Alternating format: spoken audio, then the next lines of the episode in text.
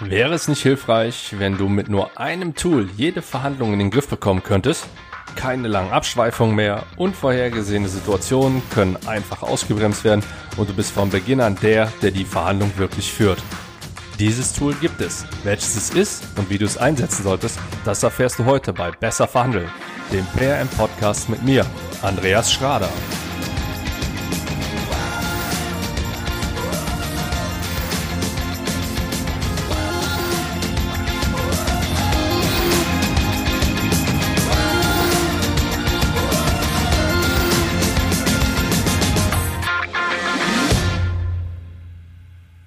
Die absoluten Basics der Verhandlungsführung, also die Vorbereitung, Zieldefinition und das Mindset, hast du jetzt bereits verinnerlicht. Ich gehe so, sogar davon aus, dass du diese bereits schon vorher kanntest und nicht wirklich was bahnbrechend Neues für dich dabei war. Dennoch hilft es ja bekanntlich, Dinge zu wiederholen. Heute möchte ich auf eine Sache eingehen, die du so wahrscheinlich noch nicht häufig, wenn überhaupt, für deine Verhandlung nutzt. In einem Workshop wurde mir folgende Situation dargestellt. Ein mittelständisches Unternehmen, sehr gut aufgestellt, möchte seine Markenbekanntheit steigern und der Eigentümer, eingefleischter Fan vom Fußballverein XY, möchte dort auf der Bande oder irgendwie im Stadion erscheinen. Seine Marketingabteilung tritt also an den Verein heran und bekommt erstmal die Mitteilung, dass solche Anfragen direkt über die Vermarktungsagentur ABC laufen. Der dortige Ansprechpartner ist ein smarter junger Kerl, der erstmal ein Standardpaket anbietet. Nachdem man sich über die visuelle Darstellung einig ist, geht es um die Konditionen. Nun befindet sich der Marketing Manager in einer Position, in der er durchaus verhandeln kann. Und er macht es. Logisch. Die Gegenseite zeigt sich verhandlungsbereit und lädt zu einem Treffen ein. Wenige Tage vor der Verhandlung erhält der Marketing Manager eine E-Mail. Betreff Unser Treffen am kommenden Donnerstag.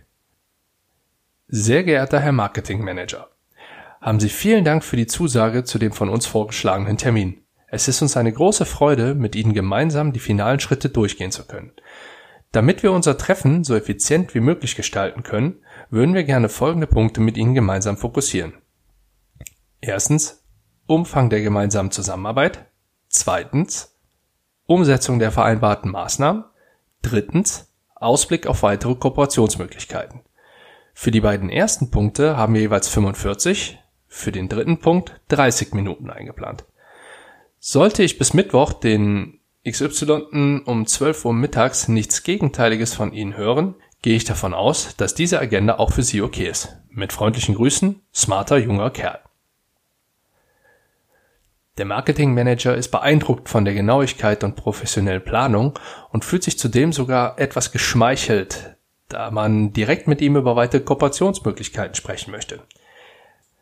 Da er seine Punkte in der Agenda wiederfindet, spart er sich die Zeit zu antworten und stimmt somit zu.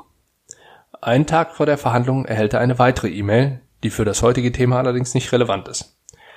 Am Tag der Verhandlung wird er freundlich begrüßt und nach einer kurzen Einleitung wird, wie es die Agenda vorsieht, mit dem Umfang der gemeinsamen Zusammenarbeit begonnen. Die Verhandlung startet und wird nach knapp zwei Stunden beendet. Man ist sich einig und der Vertrag wird geschlossen. Gemeinsam mit dem Marketingmanager und seinen Kollegen habe ich diesen Fall dann analysiert und daraus Learnings für kommende Verhandlungen abgeleitet. Eins dieser Learnings ist sehr mächtig und sollte ab sofort auch ein fester Bestandteil deiner Verhandlung werden. Die Agenda. Dieses wirkungsvolle Tool hat es in meinen Augen in sich. Solltest du vor einer Verhandlung mal eine Agenda erhalten haben, dann weißt du spätestens dann, dass du es mit einem sehr gut geschulten Gegenüber zu tun hast. Eine Agenda bietet dir die perfekte Möglichkeit, die Verhandlung zu steuern, denn du bestimmst dann die Themen und die Zeit, in der die Themen verhandelt werden. Du verleihst der Verhandlung also die nötige Struktur und kannst, mit einfachen rhetorischen Mitteln, die Führung konsequent beibehalten. Neben diesen zwei Aspekten bietet die Agenda dir außerdem noch die Chance, überraschende oder gar gefährliche Punkte auszugrenzen. In allen Fällen erklärt es sich zwar von selbst, jedoch möchte ich es zur Sicherheit nochmal kurz anschneiden. Auch bzw. gerade bei Verhandlungen kommt es auf die Art der Kommunikation an. Solltest du also überspitzt dargestellt mit das besprechen wir nicht, denn das steht nicht auf der Agenda, ich spreche jetzt nur über Thema A, argumentieren, wäre das aus meiner Sicht nicht clever. Ich sehe, wir nähern uns dem Ziel immer mehr und gerade dieser Punkt erscheint sehr wichtig und genau deshalb sollten wir zuerst Thema A in der verbleibenden Zeit abschließen. Das ist erfahrungsgemäß eine deutlich geeignetere Aussage für eine solche Situation. Die professionelle Vorgehensweise erkannte man zudem auch am Aufbau der Agenda, denn dieser war, ebenso wie der gut geplante Zeitpunkt, sehr gut gewählt. Andreas Stapelmann, der mein Interviewpartner in der vorherigen Folge war, sprach unter anderem davon, dass Verhandlungen digitaler werden. Es gibt weniger Face-to-Face-Verhandlungen, dafür mehr via E-Mail, Videocalls etc. Daher wird auch der Zeitpunkt des Versands der Agenda wesentlich besser planbar. Als Faustregel habe ich gelernt, immer so viel Zeit zu geben, dass die Gegenseite keine Zeit dafür aufbringen möchte, eigene Punkte für die Agenda zu entwickeln, es jedoch auch nicht als unter Druck setzen empfunden wird. Und genau dabei kommen wir schon zur nächsten Eigenschaft einer guten Agenda. Im Beispiel wurden Umfang der gemeinsamen Zusammenarbeit, Umsetzung der vereinbarten Maßnahmen sowie der Ausblick auf weitere Kooperationen als Punkte aufgeführt.